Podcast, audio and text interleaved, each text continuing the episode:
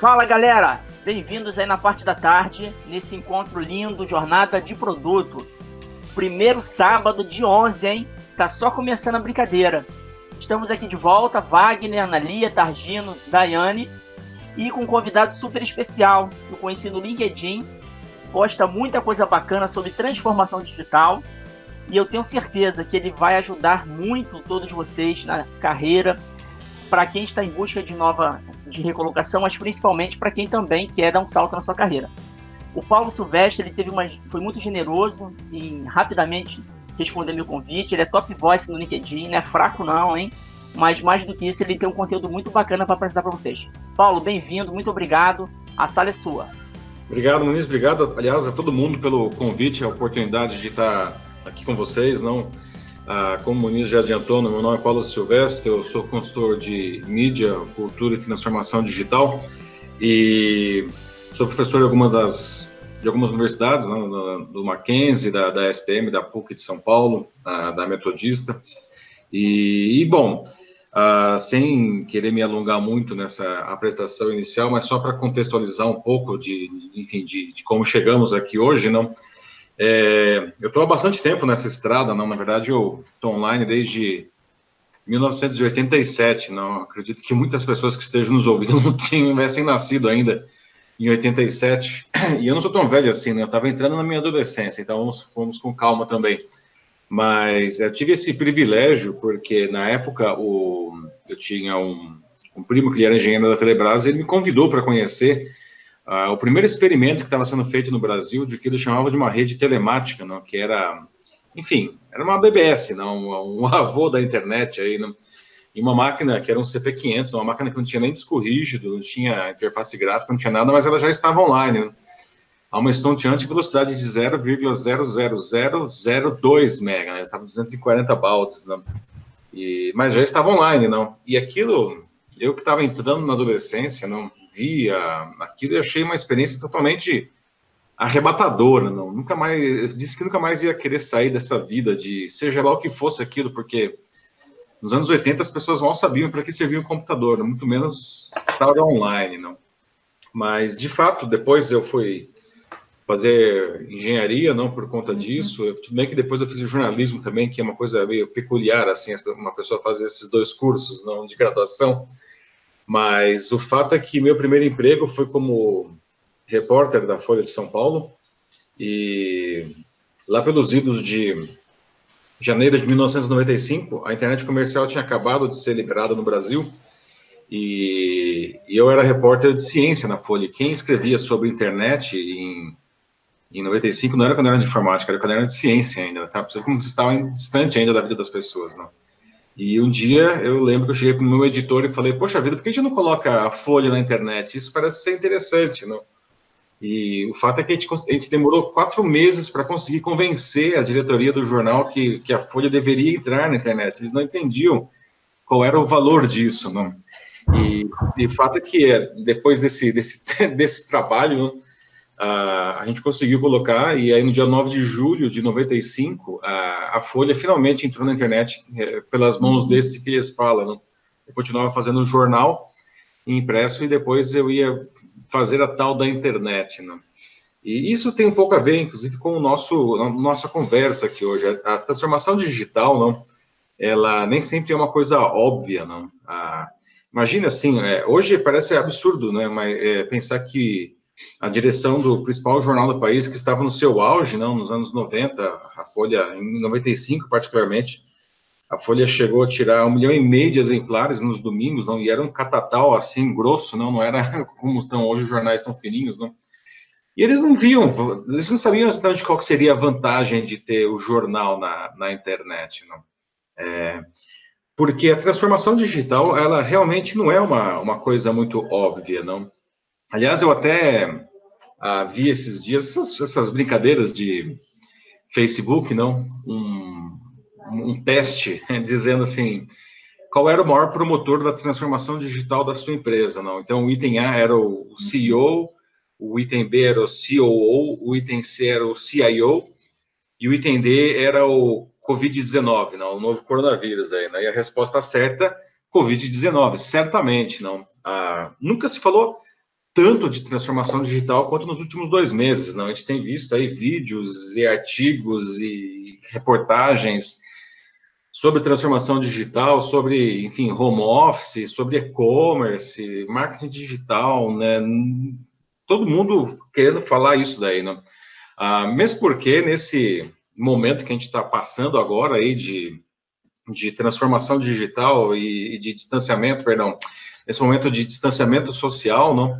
Ah, você estar online, estar trabalhando online, ah, para muita gente se transformou em sinônimo de continuar trabalhando, né?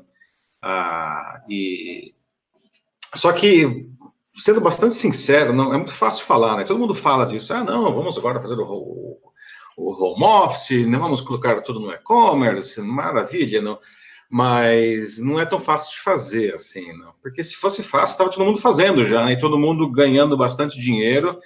E infelizmente o que a gente está vendo aí é, são profissionais penando, não, para entender, afinal de contas como que a gente faz essa transformação digital? Como que eu adapto o meu negócio, o meu trabalho, não? para essa nova realidade. As empresas, infelizmente, muitas sofrendo aí com quedas de, de faturamento, não? E pode parecer uma coisa muito paradoxal isso daí, né? Porque, afinal de contas, poxa vida, todo mundo está na rede social, né? Em alguma rede social a gente está, né? Nem que seja usar o WhatsApp, o WhatsApp não é exatamente uma rede social, ele foi ressignificado como tal, não? Mas todo mundo tem essa presença digital já, né? Inclusive as empresas, né? Tem lá a sua fanpage, que seja pelo menos no Facebook, não? Então, se é tão uma coisa tão presente na nossa vida, não? Por que é tão difícil é, criar de verdade um negócio digital ou uma carreira online, não? Bom, e vamos colocar as coisas na perspectiva correta, não? Ah, um dos motivos é porque a maior parte dos empreendedores, dos gestores, eles querem continuar, é, eles querem fazer um, um, negócio digital com a cabeça de presencial, não? Eles querem gerenciar é, esse negócio digital como se fosse uma loja física, não? E não é a mesma coisa. É óbvio que não é a mesma coisa, não. Tudo é diferente, na verdade, não. Ah, o relacionamento com o seu público para início de conversa, ele muda muito, não? Muito diferente. A venda acaba sendo diferente, não? O processo da venda, não? Se duvidar, o seu produto, a sua entrega, né, o seu serviço, seja lá o que você faça, ele talvez até isso precise se transformar nessa realidade, tá? Agora, é, isso pode ser encarado como uma, uma oportunidade, não? Ah, a gente não está falando, então, portanto, só de você passar, que é o que eu vejo muito, inclusive, como consultor, não?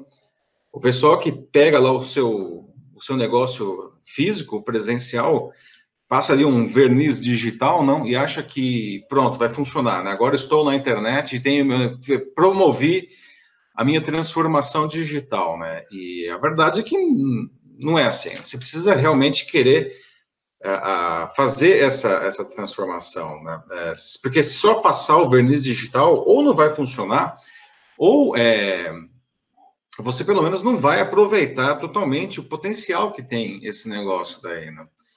Veja só uma coisa que interessante, então, segundo dados do IBGE, a metade dos internautas brasileiros, ou seja, das pessoas que já estão online, já estão na internet, metade das pessoas não compram nada online. Isso é uma coisa meio maluca de você pensar, né? Poxa vida, o sujeito, ele já está online, não? Como assim? Em 2020 o cara não compra nada online. É, eu costumo dizer nas minhas aulas aí, na, na, nas palestras, tudo, não? A culpa não é da pessoa que não compra, tá? A pessoa, a, perdão, a culpa é da pessoa que vende, ou no caso, que não vende, não? Ah, entre outras coisas, porque ela não consegue se relacionar adequadamente com o público dela no canal digital, como ela faz no, no presencial. Né? Tanto que um dos, um dos principais motivos para que as pessoas elas não comprem nada online tá, é porque elas têm medo. Né? Elas têm medo. Que tipo de medo? Né? Medo, aí a gente pode pegar até algumas, é, alguns relatórios do, do, do EBIT e outras fontes, não? Ah, o medo aparece sempre, não? E o principal medo, é, inclusive, é o medo de ter o cartão de crédito clonado, né? É, medos financeiros, né? Ou, ou então outra coisa que ah, o pessoal reclama muito, né? eles têm medo de que o produto que eles comprem é, não seja o, o produto que eles, que, melhor, eles compram um produto e quando recebem o produto não é aquilo que eles esperavam, não. Então, por conta dessas coisas, muita gente deixa de comprar online, não. Agora, isso daí é, antes de mais nada, uma falha de comunicação, né? Uma falha de, de você conseguir se posicionar, de você conseguir apresentar o, o seu produto né, nesse canal, né? De novo, tá? A culpa não é de quem está deixando de comprar, a culpa é do gestor, do empreendedor aí que está fazendo essa transformação digital da melhor maneira possível, tá? É, transformação digital não é só colocar ferramenta, tá, gente? Né? Não é só colocar lá, comprar computador, colocar um software bacana, tá? Isso daí é, é isso aí é ferramenta, tá? A, a, transformação digital, um negócio que eu sempre digo, tá? Transformação digital é muito mais transformação do que digital, né? Transformação acontece na cabeça das pessoas. E aí tem que ser de todo mundo, tá? Não adianta você ter um pessoal de TI que é sensacional se o dono do negócio acha isso uma bobagem, né? Ou pior, imagina assim, você tem uma empresa lá que, que você faz todo um investimento de transformação digital e o cara que está lá na ponta, atendendo o cliente, ele não quer fazer aquilo. Não. Esse sujeito ele acaba sabotando todo o processo. Não. A transformação digital é alguma coisa que tem que estar tá na cabeça de todas as partes da empresa. Todo mundo tem que estar tá envolvido. Não. Ah, e às vezes isso é complicado, principalmente quando a empresa tem uma cultura muito arraigada. Não. É, já ouvi também de, de, de, gestores o seguinte: poxa, mas eu faço isso há 50 anos e sempre deu certo. Quando eu ouço isso, eu falo: bom, se você faz isso há 50 anos, é o primeiro sinal de que isso deve estar dando errado, não? Porque o mundo mudou substancialmente de 50 anos para cá. Né? Se o cara falasse que ele faz isso há 15 anos e sempre deu certo, eu já questionaria, não, porque a verdade é que as mudanças elas acontecem, inclusive, em um ritmo muito mais galopante, né? E essa história de cultura, não, é, é complicada de você quebrar isso daí, né? Até o, o Drucker, né, o Peter Drucker, pai da administração moderna, ele tem uma frase dele que é muito famosa, ele fala que a cultura come a estratégia no café da manhã, né?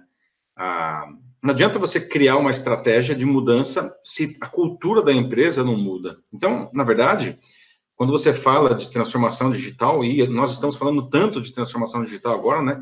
A gente precisa ter em mente que a gente precisa mudar a cabeça das pessoas, não? Tem que começar, inclusive, mudando a maneira como você se comunica com o seu público, né? Não adianta ficar fazendo, impulsionando postzinho no Facebook e achar que você está se comunicando direito com, com, a, com as pessoas, né? Porque isso também não é suficiente, não. Primeiro, né, erros comuns com relação a isso na parte de comunicação. Né? As pessoas elas não sabem usar a ferramenta direito, né? Para que, enfim, aquelas postagens realmente cheguem para o público que tem condições, que tem interesse de comprar o produto, né? Ah, o pessoal faz, faz postagem no Facebook, no LinkedIn, como se estivesse distribuindo panfleto no semáforo. Né? panfleto no semáforo, você está dando, você faz um monte de panfleto e fica dando para pessoas que você não tem a menor ideia se elas têm a menor, menor interesse em comprar o seu produto, não. E, no meio digital, isso daí é uma loucura, né? Porque a, a beleza do meio digital é que justamente você consegue fazer com que a sua comunicação, em tese pelo menos, chegue a, em pessoas que podem comprar, que podem se interessar, antes de mais nada, de verdade é, pelo produto, tá? Agora, claro, né, você precisa saber, isso exige das pessoas que elas conheçam muito bem o público, né, saber quais são as necessidades do público, que, aliás, é outra coisa que é muito negligenciada, não, quando você faz uma comunicação, né, as pessoas, elas ficam, né, no meio digital, os gestores aí, eles ficam falando deles, de buscar atender o que realmente interessa, que é a necessidade do público, né. Uma coisa que eu costumo falar na, até nos meus cursos, da, na parte de marketing digital, não, é, a grande dureza para o gestor é entender e aceitar que as pessoas não dão a mínima para o que a gente faz. As pessoas não dão a mínima para o que a gente faz. Se você fica falando, portanto, na sua comunicação, ah, de você, como você é legal, como sua empresa é bacana, como você tem um produto incrível, isso não funciona mais. Porque o que as pessoas realmente querem hoje é que você resolva o problema delas. Logo, você precisa saber, afinal de contas, tá? Quem é esse, esse, essa pessoa com quem essa, você está falando, qual é o problema dela?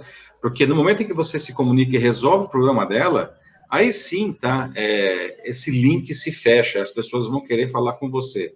Tá? Não adianta você ficar panfletando, tá? Vem um monte de gente, de repente entra em contato com você e 99% daquelas pessoas nunca vão comprar nada de você, porque simplesmente, no final das contas, você não tem uma oferta para ela. Né? Então, veja só, você perde tempo, você perde dinheiro, e esse negócio não vira nada, tá? Então, a transformação digital começa pela, pela comunicação, tá? Agora, a, a parte de, de, de, como você vai vender também precisa mudar, né? O, o próprio e-commerce, não, ele surgiu... E-commerce, o pessoal acha que é muito recente, mas não é, né? Os primeiros casos de e-commerce são dos anos 80, né?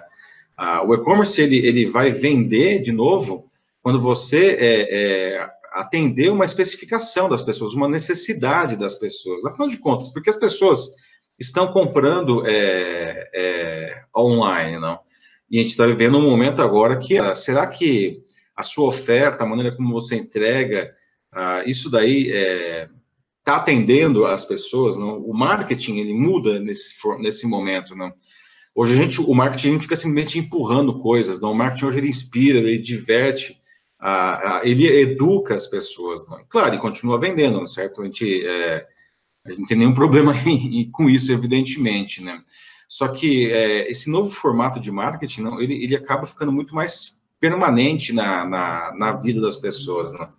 O processo de venda também precisa ser diferente do, do presencial, né? não é só você abrir uma lojinha aí, dessas que você abre o site e já tem um wizard lá para você fazer um e-commerce e achar que vai dar certo. Não é, não a, a, a experiência de compra é outra, não.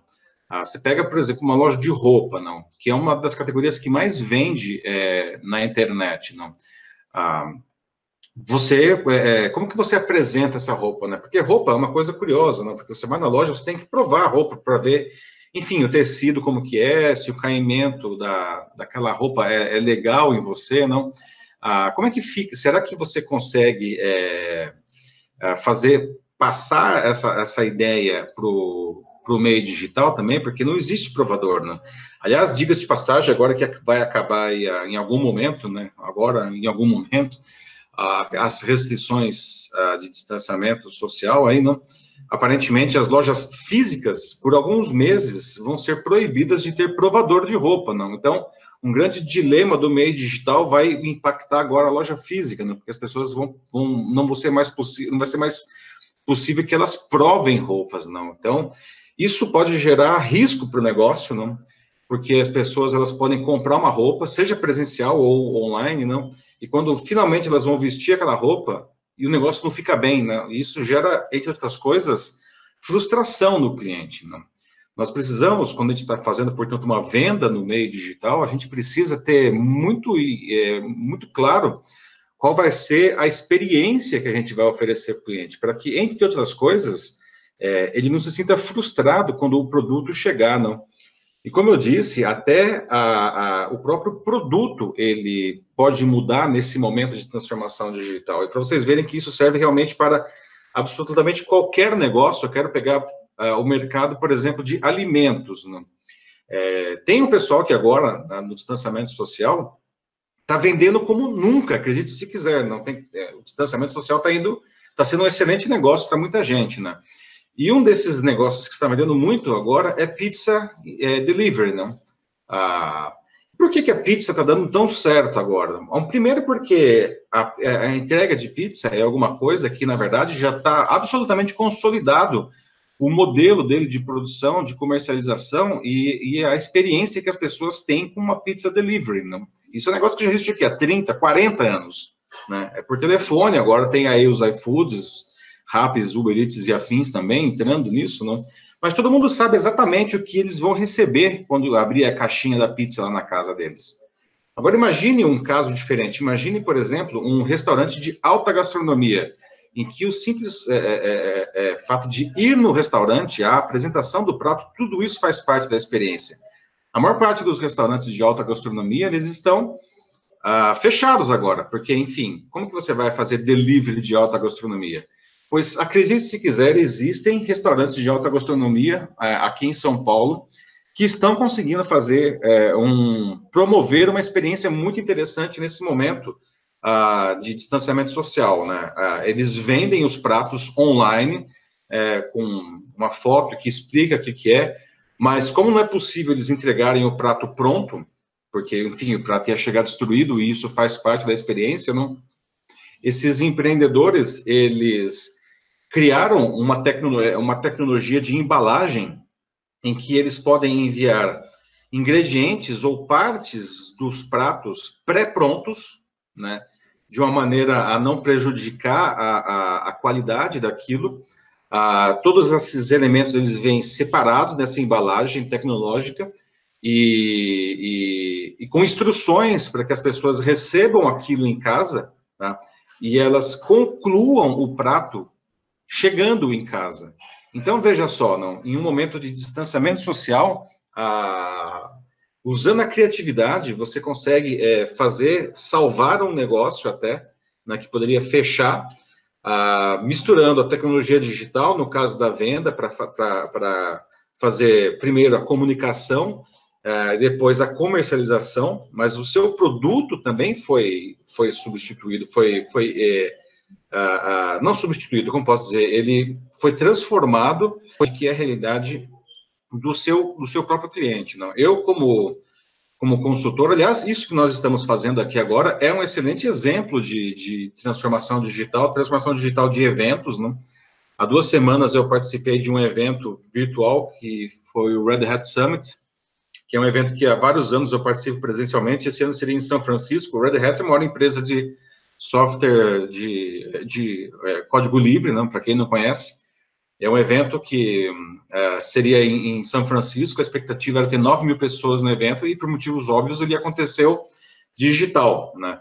Ah, e veja só, não, o evento foi incrível, eles conseguiram recriar, eles não quiseram só passar um verniz de novo, não, eles recriaram o evento de uma maneira que ficou sensacional, e eles tiveram 88 mil pessoas participando do evento. Né? Porque muita gente, às vezes, gostaria de participar do Summit, mas não tinha como ficar uma semana fora do escritório para ir para Boston ou para São Francisco, que é onde sempre acontece, não. Mas, estando online o evento, retransformado, reimaginado, agora também está começando o, o, SAP Sapphire, né, que foi também reimaginado, né, era para estar tá acontecendo agora em Orlando, justamente nessa semana, né, ele foi reimaginado em uma sequência de eventos online, não? Então, veja, a gente pode ressignificar, reimaginar os nossos produtos. O evento aqui, na, a jornada, é um excelente exemplo disso também. Né? Eu, como consultor e como professor, né, tenho, tenho dado as aulas no Mackenzie, na PUC, elas continuam. Evidentemente, à distância, são cursos presenciais, cursos de especialização, que estão, cursos de extensão também, ah, que estão agora em um formato totalmente diferente, tá? Mas que está sendo excelente, né? A experiência é outra. É óbvio que não é a mesma experiência, mas está sendo excelente a experiência. Então, é, para concluir aqui a nossa conversa, inclusive porque eu acho que o tempo está dando, não?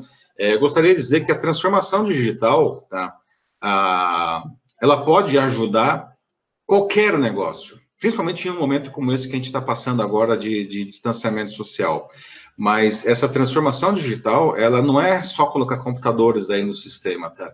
A transformação é uma mudança cultural e ela significa você de verdade querer recriar o seu negócio para atingir um público. Aliás, você pode até descobrir novos públicos, tá? Ah, de uma maneira eficiente para atender essas novas demandas do público. Tá? E isso não é um, um, problema, tá? Isso é, uma, na verdade, uma tremenda oportunidade. Né? Felizes aqueles que, que decidem fazer esse processo e abraçar a transformação digital, porque realmente isso daí é algo que traz benefícios não só para nós como gestores, como donos dos negócios, tá? Mas também para o nosso público. Então, uma vez mais, eu queria agradecer a oportunidade de compartilhar é, esses momentos aqui com vocês, trazer um pouco desse conhecimento e dizer que, enfim, que eu fico à disposição aí para a gente continuar essa conversa depois aí é, no meu LinkedIn, é, o meu canal principal é o LinkedIn hoje, tá? Ah, porque eu acho que isso é uma coisa que realmente merece continuar a conversa, tá? Então, agradeço novamente e fiquem bem, se cuidem. Ok, obrigado aí, Paulo. Muito boa palestra aqui. O pessoal tá, tem comentado bastante aqui bastante comentários aqui. E aí tem, aí tem algumas perguntas falando ali do, do lado das pessoas nesse processo de transformação digital, né? uhum. das pessoas. Então, você pode falar um pouquinho assim, é, esse foco nas pessoas para o resultado da transformação digital, qual a importância das, das pessoas? Você falou um pouco ali de mudança de cultura, né? Tem como uhum. você falar um pouco mais dessa, dessa perspectiva da, das pessoas? Então, é, como eu disse, né, do, do ponto, vamos, vamos, a gente pode dividir essa resposta em, em, duas partes, né? Primeiro, do ponto de vista de quem está dentro do negócio, não? Ah, como eu falei agora há pouco, ah, todo mundo precisa se envolver com isso daí, né? Muita gente, é, eu vejo isso como consultor, não? Ah, muitos profissionais nas empresas, eles acabam sabotando é, a, o processo de transformação digital, porque eles entendem que a automação é, é, vai colocar o trabalho deles em risco, que eles vão ser substituídos por um, por um software, por uma máquina, não. Ah, e a gente sabe que realmente a, a, automação, ela em muitos casos provoca isso mesmo, tá? Mas, e aí cabe ao gestor, eu acho, demonstrar para os profissionais que vão ser impactados pela, pelo processo de transformação digital que aquilo não está chegando lá para substituir a, a mão de obra do ser humano, tá? aquilo está chegando ali para melhorar o processo. Não? Então, uma coisa que é bem legal de se observar, é, empresas que adotaram diferentes aspectos, a gente está falando inclusive aí de machine learning, internet das coisas, tá? outras tecnologias mais disruptivas que começam a chegar no mercado, inclusive com produto de prateleira, ah, e eles chegam no mercado ah, para facilitar tarefas, né, é, é, inclusive as tarefas mais repetitivas, mais chatas, não, que, que as pessoas têm que fazer, o sistema, ele assume essa parte, não, liberando, inclusive, as pessoas para tarefas que são tarefas mais nobres e até mais legais, não. Então, o gestor, ele precisa demonstrar que o sistema, ele não está lá para substituir as pessoas, mas para justamente ajudar as pessoas a realizar melhor o próprio trabalho. E eu vejo em algumas empresas justamente o, o, depois que o sistema é implantado, não, as pessoas dizendo, poxa, será que não dá para a gente automatizar mais alguma coisa aqui? Porque agora ficou muito mais legal, não? Ah, então tem esse lado que é o lado de quem está do lado de dentro da empresa. E tem, como eu já falei também, o, o sujeito que é o público, não?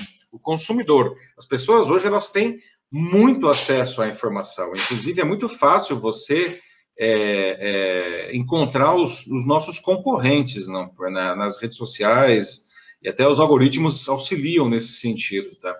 Então, a, o gestor aí, ele precisa é, é cuidar da comunicação dele e das ofertas para, como eu expliquei agora há pouco, tá? Ele, é, é, ele entregar aquilo que realmente atenda às demandas das pessoas. Não adianta você pegar lá, criar uma mensagem que você acha que é efetiva, que é fofa, e empurrar esse negócio goela abaixo do sujeito, na expectativa de que ele entenda e compre o seu produto, porque esse negócio não funciona mais. A gente definitivamente precisa conhecer quem é o nosso público, as suas necessidades e adequar a nossa oferta para eles.